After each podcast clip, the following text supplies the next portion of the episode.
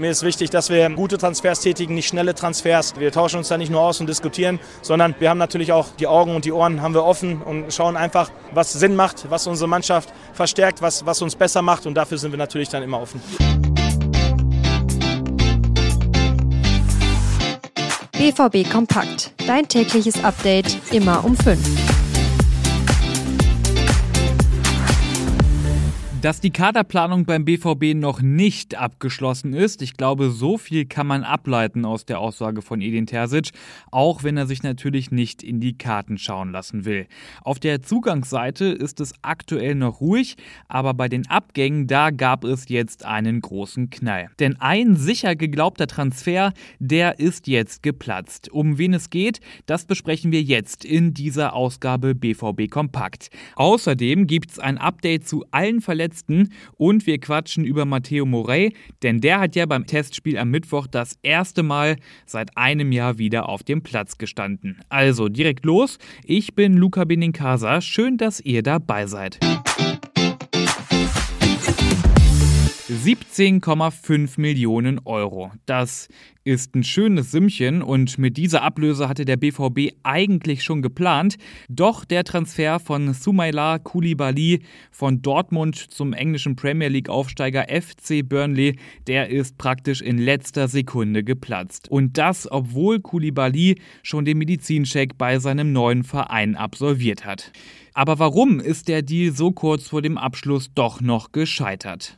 Nach Information der Ruhrnachrichten lag es an der Ablöse. Geplant war ja, dass Koulibaly erst ein Jahr zum FC Burnley ausgeliehen werden sollte. Danach sollte dann eine Kaufpflicht greifen und genau an dieser Kaufpflicht, an der ist es am Ende auch gescheitert.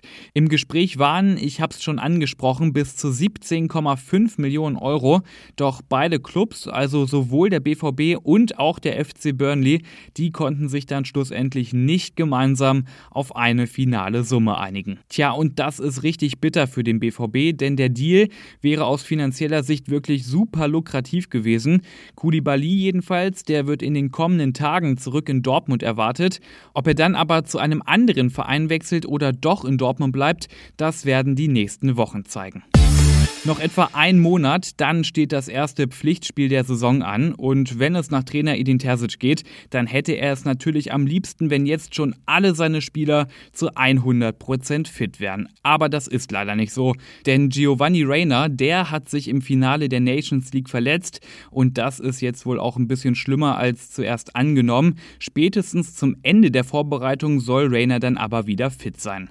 Aber nicht nur Reyna, sondern auch andere Spieler sind noch nicht wieder bei 100 Prozent.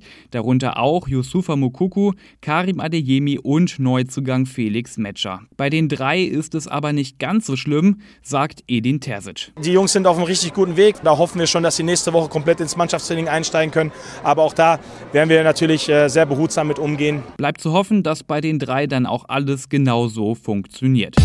Und zum Schluss dieser Ausgabe müssen wir noch über Matteo Morey reden. Ich habe schon gesagt, nach knapp einem Jahr hat er am Mittwoch gegen Rühnern im Testspiel endlich sein Comeback gefeiert. Und Morey selbst, der war natürlich richtig happy. Ich habe äh, nach sehr langer Zeit äh, 45 Minuten gespielt und alles perfekt, so muss weitergehen jetzt. Und auch Edin Terzic, der war richtig zufrieden mit Morays Comeback. Die Geschichte von ihm ist sehr speziell gewesen und trotzdem wissen wir, welche Stärke er mitbringt und damit meine ich nicht nur die Qualitäten auf dem Platz, sondern diese mentale Stärke, sich immer wieder zurückzukämpfen. Das hat er bewiesen und das sind, das sind die Jungs, auf die freut sich ein Trainer immer besonders und wir werden ihn jetzt einfach dabei begleiten, dass er sehr stabil ist und dann werden wir schauen, wie wir die Belastung steigern können, aber er ist definitiv jetzt auf einem richtig guten Weg. Drücken wir die Daumen, dass bei Morey weiter alles nach Plan läuft, es wäre ihm zu wünschen.